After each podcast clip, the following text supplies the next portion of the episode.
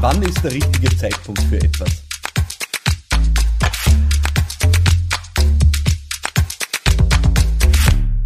Willkommen zu einer neuen Ausgabe von Business Gladiators Unplugged, dem Podcast für Unternehmerinnen und Unternehmer rund um die Fragen, die sie bewegen.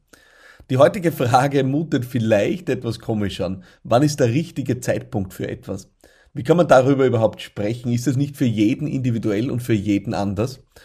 Das stimmt sicherlich und doch möchte ich heute auf ein paar Aspekte eingehen rund um die Entscheidung, wann ich aktiv werde. Ich habe den Eindruck, gerade die Corona-Krise ist äh, die Zeit, wo wir viel taktieren, wo wir viel überlegen, wann der richtige Moment für etwas gekommen ist. Soll ich diese Investition tätigen oder soll ich noch warten, bis die Zeiten wieder besser werden? Ist jetzt der richtige Zeitpunkt, um einen Urlaub zu buchen oder nicht? Ist jetzt der richtige Zeitpunkt, um eine bestimmte Maßnahme in meinem Team zu setzen oder soll ich warten, bis die Dinge wieder anders sind oder zurück in der Normalität? Und genau in dieser Frage liegt aus meiner Sicht die Herausforderung.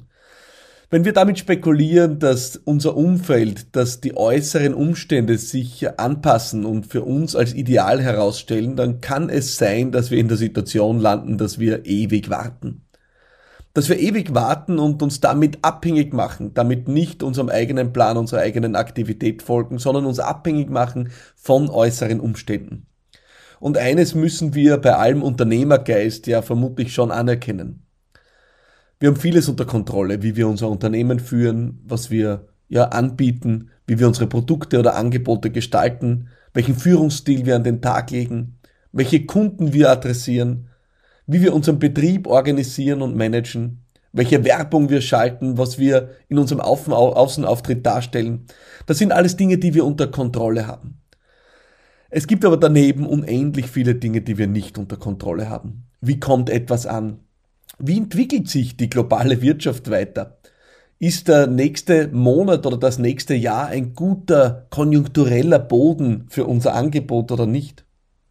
Wie entwickelt sich die Stimmung unter Konsumentinnen und Konsumenten? Es gibt unendlich viel, das wir nicht unter Kontrolle haben und deswegen ist die Strategie, darauf zu warten, bis sich die äußeren Umstände perfekt einstellen auf unsere optimale Situation, vermutlich nicht immer die beste Strategie. Ich möchte das gern festmachen an einem Beispiel. Es ist ja gerade für diejenigen, die etwas Geld zu veranlagen haben, die Herausforderung, das heute zu tun, in einem Umfeld, wo es keine Zinsen gibt, wo das Sparbuch ausgedient hat und wo es am Ende wahrscheinlich nur eine Möglichkeit gibt, Geld sinnvoll zu veranlagen. Und das ist auf den Kapitalmärkten oder für die, wo es möglich ist, vielleicht in Immobilien. Und da spekulieren die meisten immer mit dem richtigen Einstiegszeitpunkt. Das heißt, dieses Phänomen zu taktieren, wann der richtige Moment ist, wo man dann optimal die Welle surfen kann, ist im Bereich der Veranlagungen und der Finanzwelt ja gang und gäbe. Ich habe das selber erlebt, ich gehöre zu jener Spezies, die konservativ wäre ein Hilfsausdruck in ihrer eigenen Veranlagung ist. Ich habe also Jahre oder Jahrzehnte lang mein Geld nicht veranlagt und erst sehr zögerlich damit begonnen. Und eine Statistik hat äh, sich bei mir tatsächlich eingebrannt. Es war jene Statistik, die gezeigt hat, dass wenn wir auf langfristigen Erfolg abzielen, der Einstiegszeitpunkt eigentlich nachrangig ist. Dass es dann eigentlich egal ist, ob ich äh, zum besten, zum mittleren oder zum schlechtesten Zeitpunkt einsteige, weil sich diese Taktik über die Jahre ausgleicht, über den langfristigen Anlagehorizont wieder ausgleicht. Und das fand ich eigentlich eine sehr motivierende Statistik. Ich habe eines daraus mitgenommen, wenn meine Ziele, die ich verfolge, langfristig sind, dann ist das kurzfristige Taktieren von nachrangiger Bedeutung. Und ich habe den Eindruck, da können wir viel für unsere täglichen Entscheidungen mitnehmen.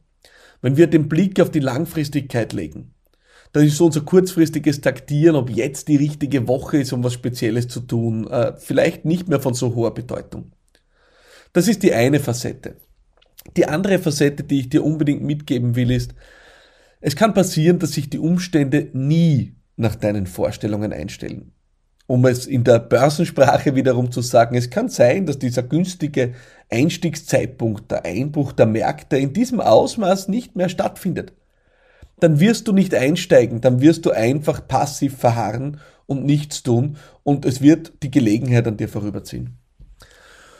Das kannst du auf viele Entscheidungen anwenden. Soll ich dieses Seminar jetzt besuchen oder nicht?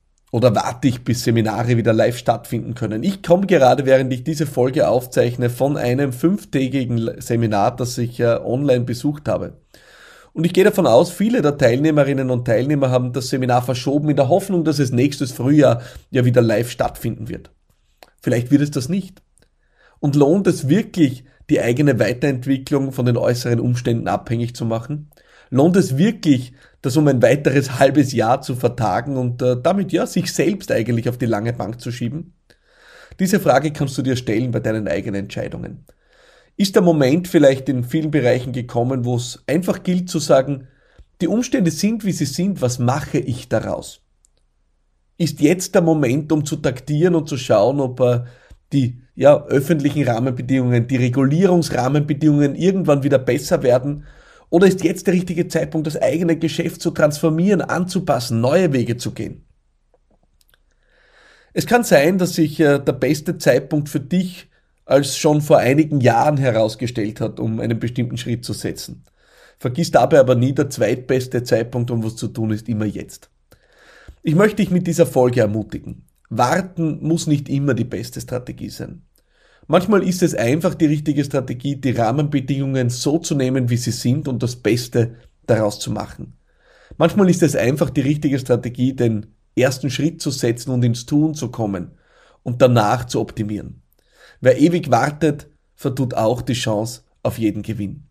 In diesem Sinne freue ich mich sehr, wenn diese Folge für dich vielleicht einen Impuls bietet, aktiv zu werden. Und ich freue mich noch mehr, wenn die nächste Frage für diesen Podcast vielleicht von dir kommt. Verlink dich mit mir auf unseren unterschiedlichsten Plattformen, auf Spotify, auf iTunes oder geh direkt auf meine Seite www.philippmarathoner.com slash podcast. Registriere dich dort für unsere Podcast-Community.